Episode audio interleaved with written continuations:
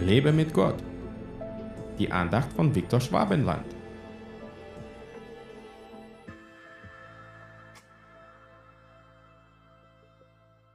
Hieran haben wir die Liebe erkannt, dass er für uns sein Leben hingegeben hat. Auch wir sind schuldig, für die Brüder das Leben hinzugeben. 1. Johannes 3, Vers 6. So sehr hat uns Jesus geliebt, dass er sein Leben für uns geopfert hat. Hat es sich wirklich gelohnt?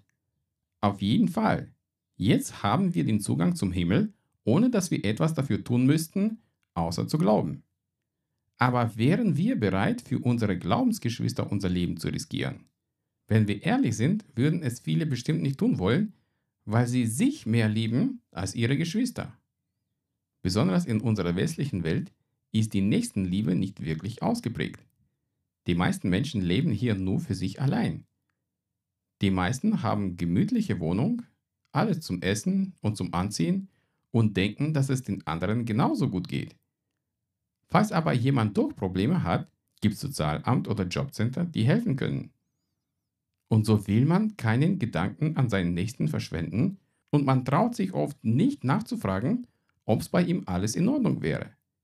In großen Gemeinden gibt es viele kleine Leute, die irgendeine Not mit sich rumschleppen, aber keiner kümmert sich um sie weil man sie in der großen Masse einfach nicht gut genug kennt. Wir leben in einer Zeit, die sehr gefährlich werden kann und es kann passieren, dass wir irgendwann zwischen unserem eigenen Leben und dem Leben unseres Nächsten entscheiden müssen. Deswegen müssen wir uns fragen, ob wir bereit wären, unser Leben für unsere Geschwister zu opfern oder wollen wir uns lieber um eigene Sicherheit kümmern. Wenn wir uns nämlich um unseren Nächsten kümmern werden, dann sorgt Gott für unsere Sicherheit. Sei kein Egoist. Schau unter deinen Geschwistern und frag ruhig nach, wie es ihnen geht. Wenn du auch noch helfen kannst, dann sei ein Segen für deine Mitmenschen. Gott segne dich. Hat dir diese Andacht gefallen? Dann teile sie bitte mit deinen Freunden. Ich würde mich sehr freuen, wenn du mich finanziell unterstützt, damit ich meine Andachten und andere christliche Inhalte im Internet kostenlos anbieten kann, damit der Segen Gottes weiterfließt. Infos dazu findest du unter www.viktorschwabenland.de-spende.